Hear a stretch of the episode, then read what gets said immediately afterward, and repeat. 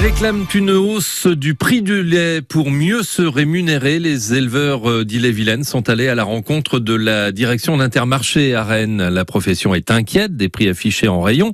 Euh, faut savoir quand même que certaines briques de lait coûtent 68 centimes, sont affichées à 68 centimes.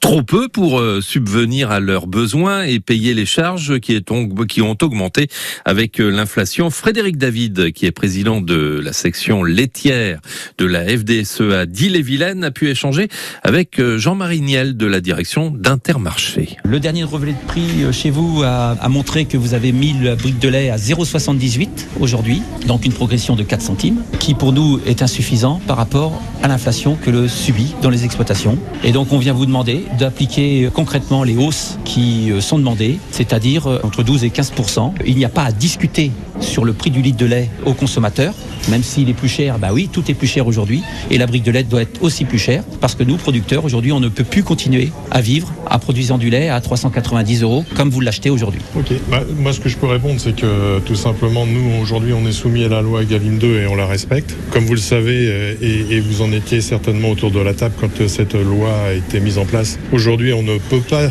négocier le prix du lait puisque c'est une MPA, une matière première agricole.